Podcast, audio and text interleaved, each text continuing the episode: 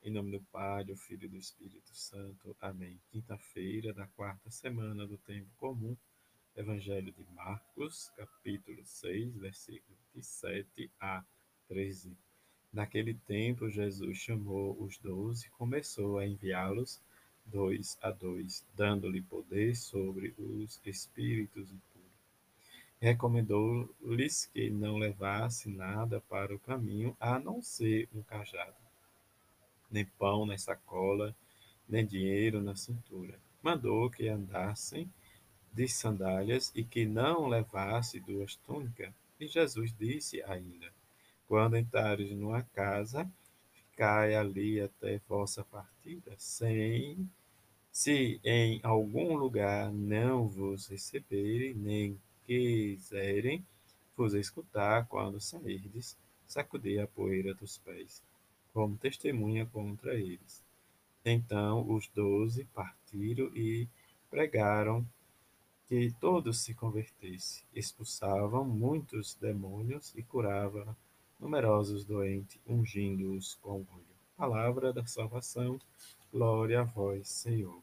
Nesta quinta-feira, em que nosso olhar se volta para os altares onde Jesus é exposto, onde que nós possamos dirigir-nos para as igrejas, né, diante das preocupações e dos cuidados em que nos é orientado diante da pandemia.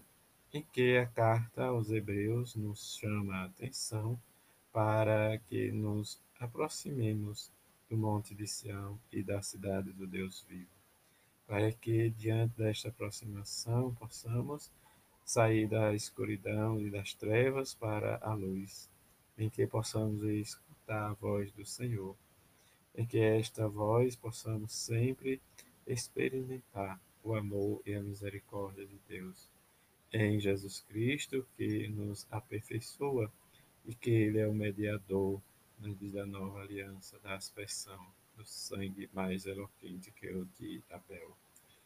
Experimentar em nós sempre a palavra de Deus.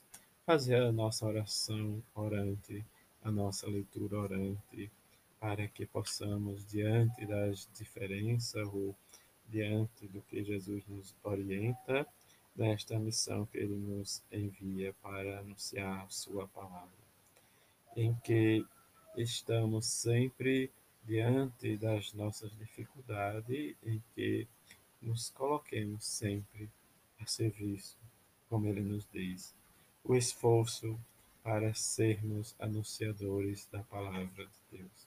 E diante deste esforço, né, diz estar atento a este mandado, como ele nos diz por Marcos, diante dos espíritos, diante das coisas que nos afastam do nosso pecado e que possamos nos despojarmos de nós para vivermos esta experiência com Ele.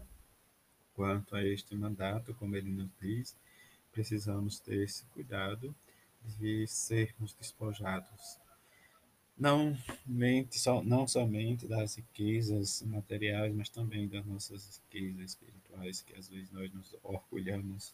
Mas esse cuidado, como ele diz, quando entrarem na casa, ficarem ali, anunciar a boa nova, em que não aqueles que não nos recebem e que não quer nos escutar, precisamos rezar e ter esta paciência, mas Jesus vai ser mais radical. Diante desta aproximação, né, diz que o Senhor nos quer, sempre possamos ensinar o caminho para que possamos realizar e anunciar o Evangelho com docilidade e coragem. E nesta docilidade e coragem, precisamos testemunhar diante daqueles que Jesus nos envia para a transformação, a conversão. E é esta conversão que nos garante a nossa experiência com Ele. E diante desta experiência, precisamos sempre estar atento às mudanças, como Jesus diz.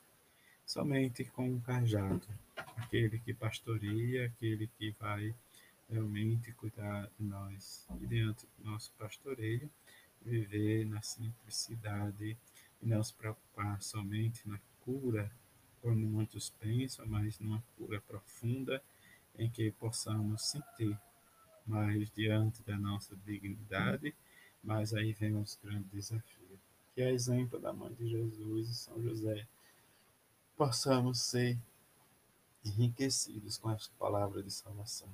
Diante desta riqueza, possamos testemunhar e dar a nossa vida em prol do Evangelho de Jesus.